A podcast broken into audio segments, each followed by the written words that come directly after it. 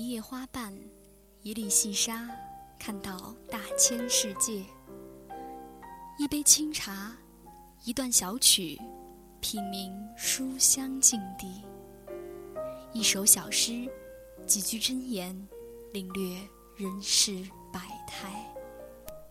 选择自己喜欢的，喜欢自己选择的。相关阅读，阅读相关，让声音更好听，让耳朵更乐意。选择读书吧，一起读书吧。Are you ready? Let's go.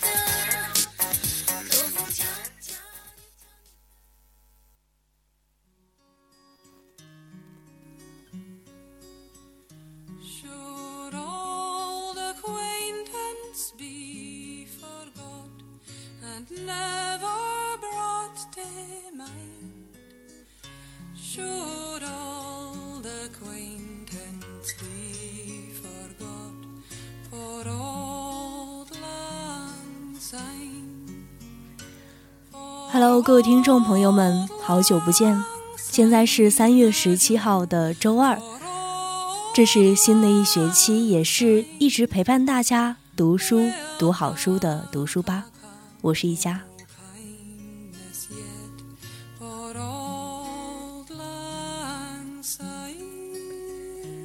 不知道大家在寒假里都做了些什么呢？所以一家就把自己说说自己的寒假，看一下有没有和你撞上，像出去吃酒啦，和朋友们玩、睡觉、发呆、出去旅游等等等等。但是我觉得，如果你在这等等里面有一份心思和时间留给一本或是几本好书的话，那么这个寒假你一定收获了很多。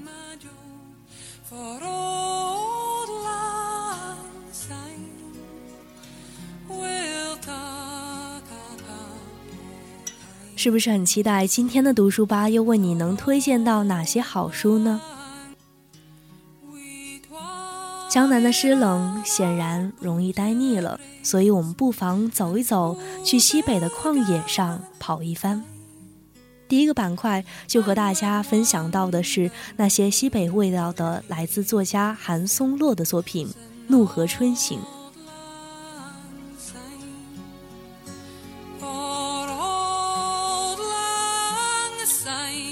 第二个板块，疏通有道，新书铺晒，哪本让你带至的书架蠢蠢欲动呢？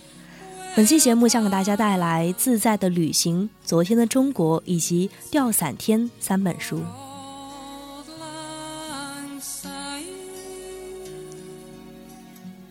第三个板块，书讯快车，给你最新最热的读书通道。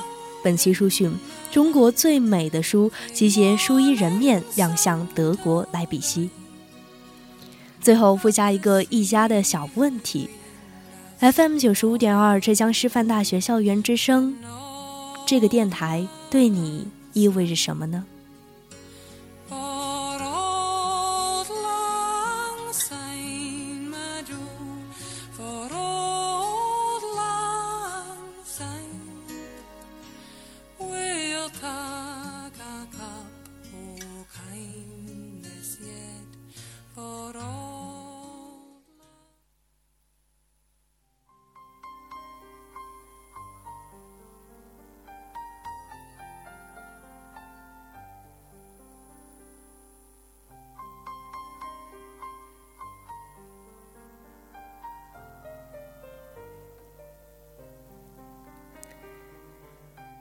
第一个板块有颜如玉，有颜如玉玉玲珑，一看便知。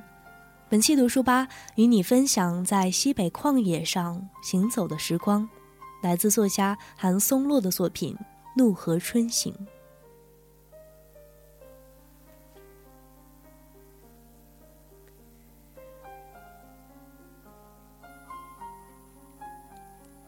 想起一家第一次读到韩松洛的文章。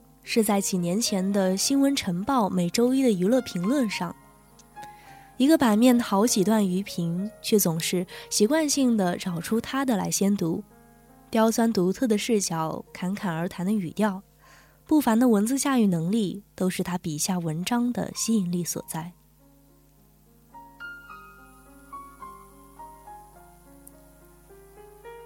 他一直在写，很多杂志和报纸上都能找到他的痕迹。他的笔耕不辍，也让更多的读者看到了他的才情。出名之后的韩松洛基本被各方媒体定义为专栏作家，但是我想他的身份实在不应该就这样被局限住。如果你们看过他的影评集《为了报仇看电影》，那么你就会知道他对电影的感知绝不输于他笔下的才华，甚至在一些写作手法上也与电影拍摄技巧有着异曲同工之妙。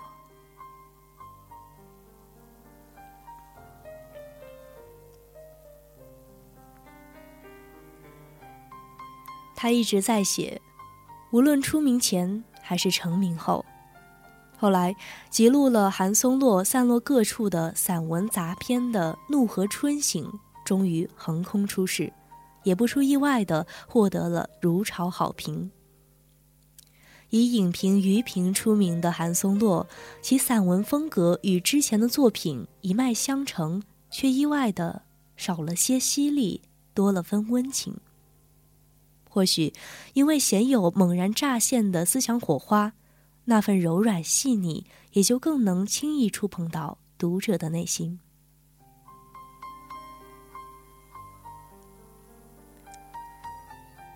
在书中大段大段的抒情和叙事，有人说，这种情感的克制，正是一个作家走向成熟的标志之一。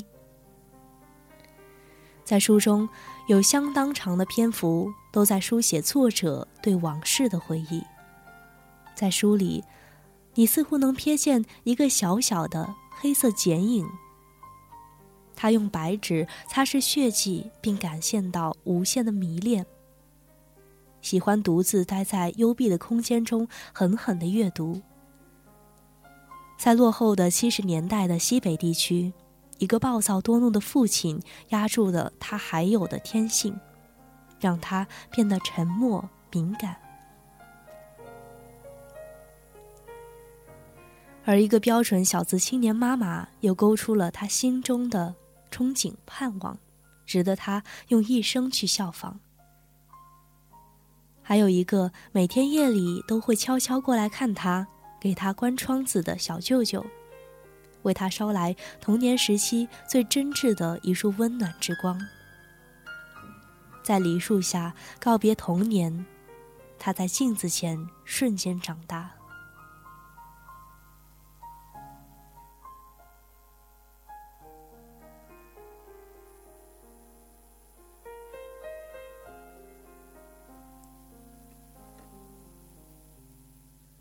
寄存在大西北的生活轨迹，就这样在字里行间被一丝丝的隐秘的拼凑起来。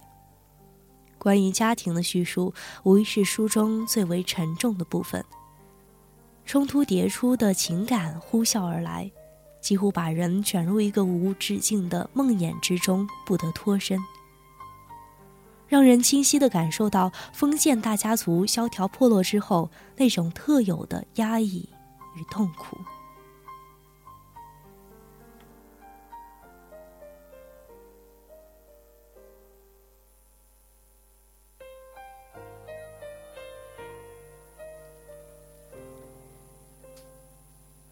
或许孩童天性相似，你偶尔会因为一个细小零碎的片段，刹那间瞥见自己幼时的影子，然后久久不能平静。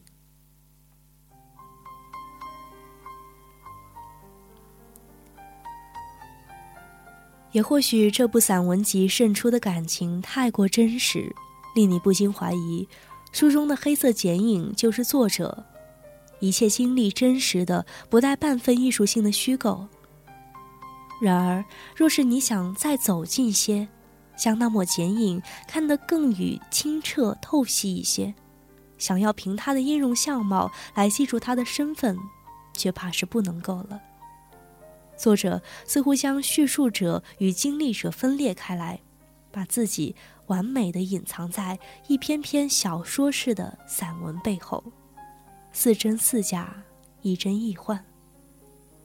一切或许是因为记忆经过时间和主观情感的加工，早已不再具有初始的高度还原与准确。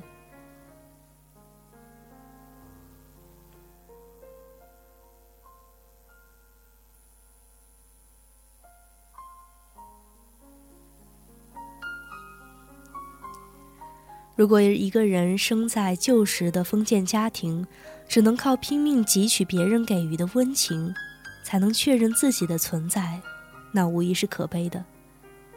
但如果当他透过封闭的窗户，能轻而易举地将他的童年附着于那片无边无边的旷野时，他似乎又是幸运的。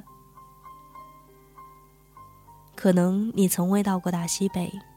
对所谓的旷野有着不可想象的茫然与迷惑。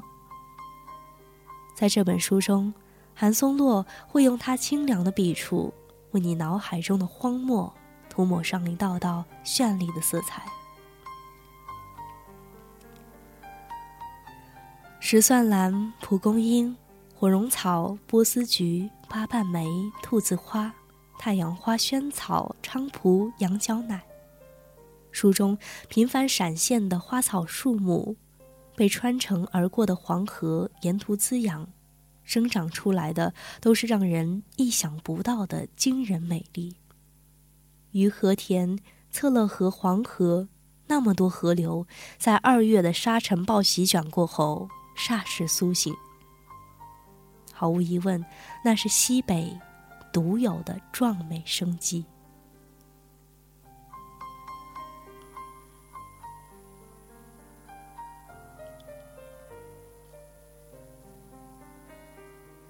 透过书中这一层反复的点缀渲染与铺叙陈述，让人认识到，在那琐碎而压抑的日常生活中，还有一份强烈情感的存在，冲淡了记忆中的黑暗。抑郁与快乐的口吻反差，冷清与温暖的色调对立，我想，他们无一不印证着作者对他记忆里的西北故土深深的迷恋。这种感情从整本书的开始到结束，在移情与对比中凸显得至真至切。它赋予了那些明亮色彩不朽的灵魂，是书中最为常见，也可以说是埋得最深的一道伏笔。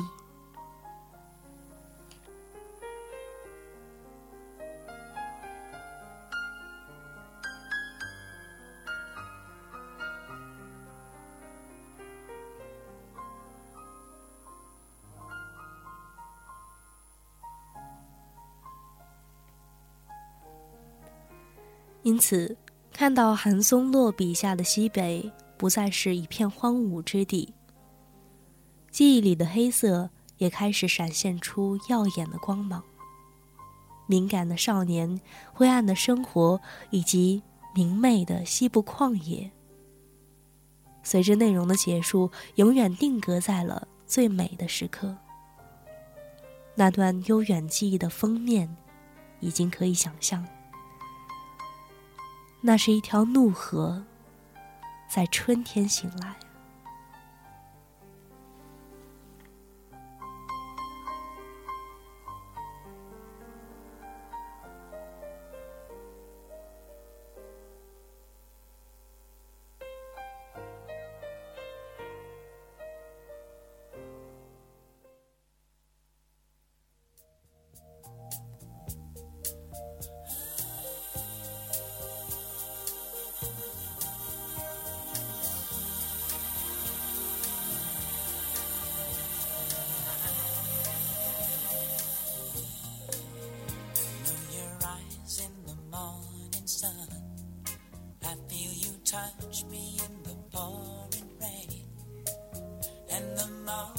好了，马上进入第二个板块——疏通有道，各类新书铺晒小路上，敬请期待。本期节目带来的第一本书就是来自日本松弥蒲太郎的《自在的旅行》。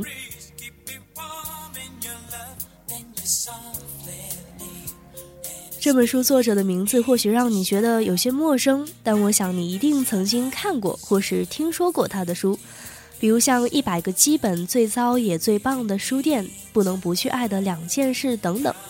作为日本著名的生活美学大师，现任生活手帖的总编辑的松浦弥太郎，曾以个人的名义创办了一家名为 c o w Books 的个性古书店。并称这是在试图追忆甚至复兴那个图书真正有趣的时代。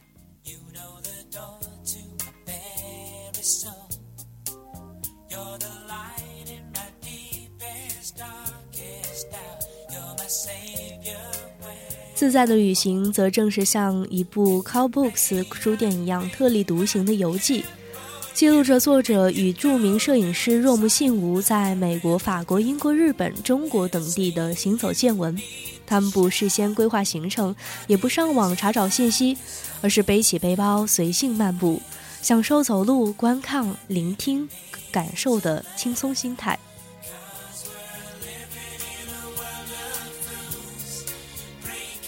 在书里没有为人称道的名胜风景，也没有渲染不堪的拥挤人群，有的只是作者喜欢的街道、咖啡馆、书店以及平民的生活。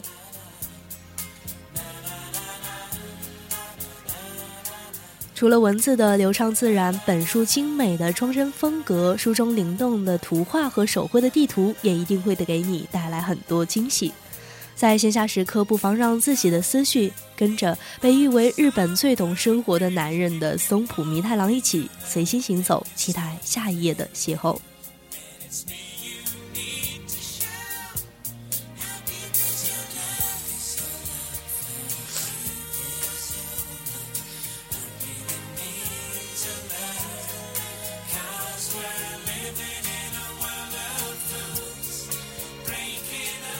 第二部作品同样是来自外国的法国作家严磊写的《昨天的中国》。说到摄影，我想大多数人脑海中常常联想到的不外乎是背着单反到处采集素材的文艺人，以及那一幅幅拍摄出来的令人惊艳不已的作品。法国著名摄影师严磊就是这样一个选择远离故土、踏遍中国采集素材的文艺人。但他不用手中的相格去定格美景，而是用它来印刻现实。三十年来，严磊共拍摄了六十多个关于中国的摄影报道，出版了四部关于中国的著作，成为在西方影响最大的中国题材摄影师。从某一方面说，严磊用他的作品将中国推向了世界。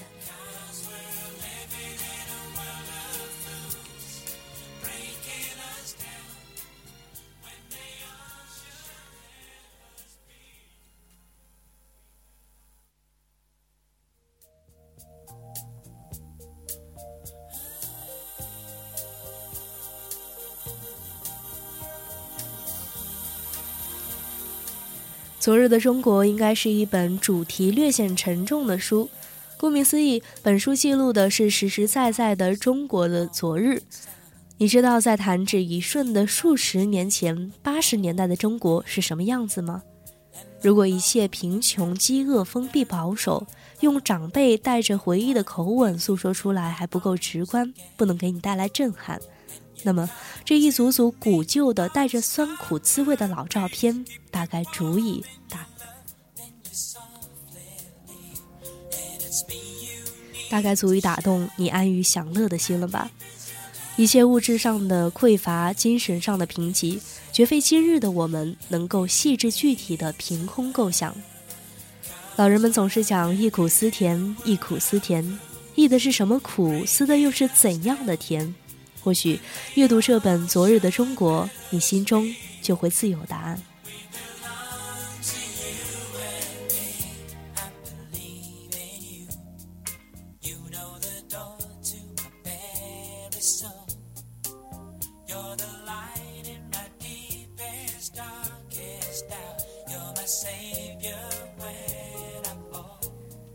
第三本书《吊伞天》来自中国的作家蒋晓云。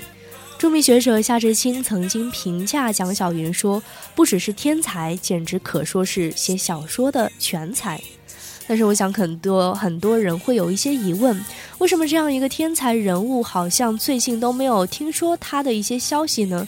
实际上，这位台湾作家蒋小云，他在初入文坛的青年时期，选择了远渡重洋，由生活给予自己充分的沉淀，直到晚年退休，才又重拾写作。他回归后的第一部作品《桃花井》就被称为让人等了三十年的小说，这让人不免好奇，蒋小云在初出茅庐时该是怎样的文笔与才华呢？我想，我们也不难想象了。吊伞天的出版，恰好就可以满足我们现在的好奇心。说到这部《吊伞天》呢，是蒋小云早年的短篇小说集，收入了三度荣获联合报文学奖的作品，可以说是蒋小云的成名代表作。在书中，那些蒋小云笔下展现的现代青年男女谈恋爱，往往向现实而自私。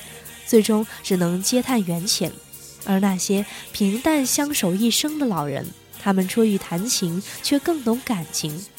有人绝症不愿拖累人家人，选择自尽；有人黄昏相恋，感情真挚；也有人一生孤独，乐于助人。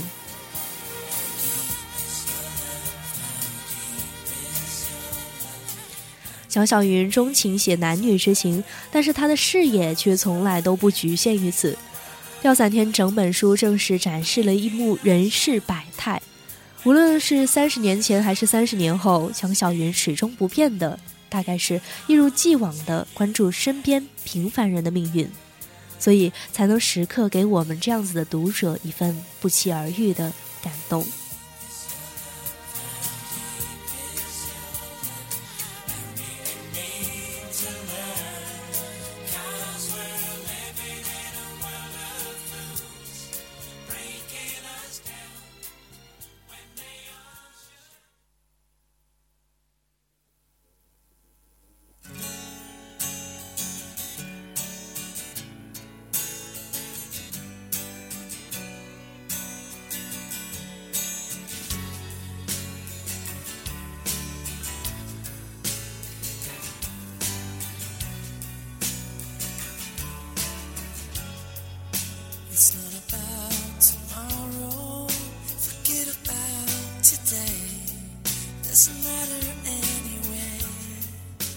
第三个板块书讯快车，依旧是给你最新最热的读书通道。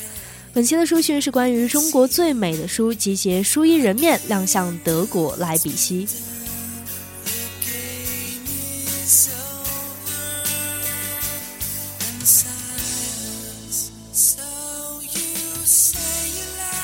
具有悠久历史的德国莱比锡书展在近日拉开了帷幕。本次莱比锡书展首次设立中国上海馆，集中展示了中国最美的书，这也是莱比锡书展重视中国出版的直接体现。说到莱比锡书展呢，是近代国际书展的起源，每年三四月在莱比锡展览中心会举办，是德语书界的在春季非常重要的一个展会活动。其中每年一届的世界最美的书在此集中展示和交流。来自中国的二十二种书也参与每年一届的盛会。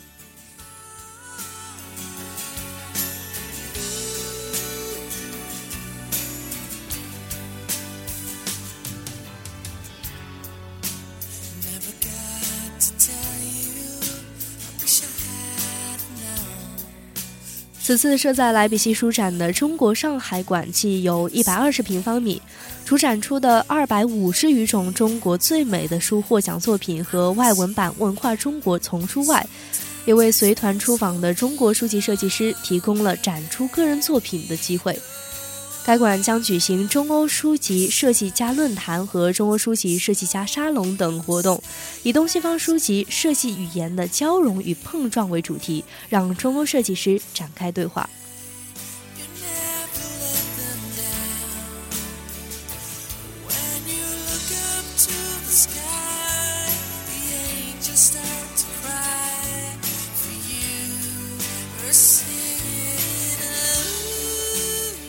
为了配合出版，市新闻出版局还将十二年来在书展上获奖的文爱艺诗集以艺不才等优秀作品结集出版，由上海设计师陈楠设计，取名《书衣人面》，在莱比锡书展首发。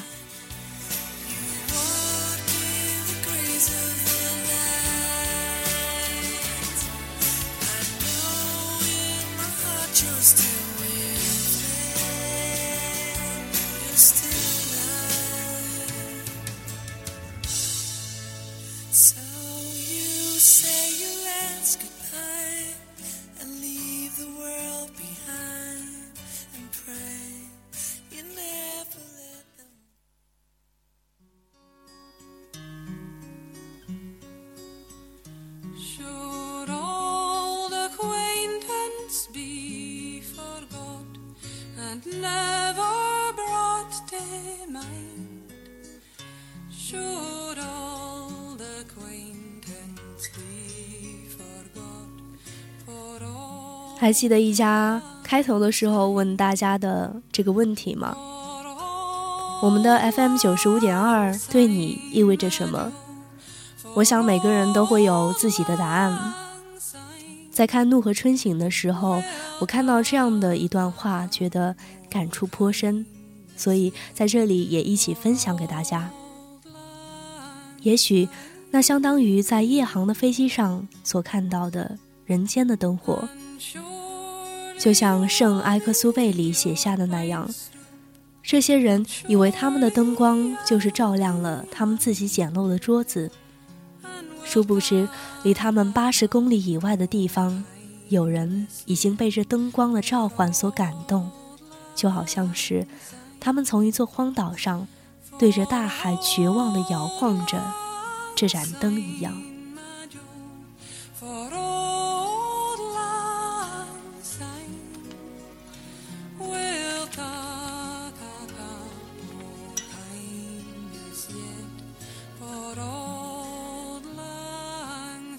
其实每次一档节目要结束的时候，我们总是要想一些结束语给大家。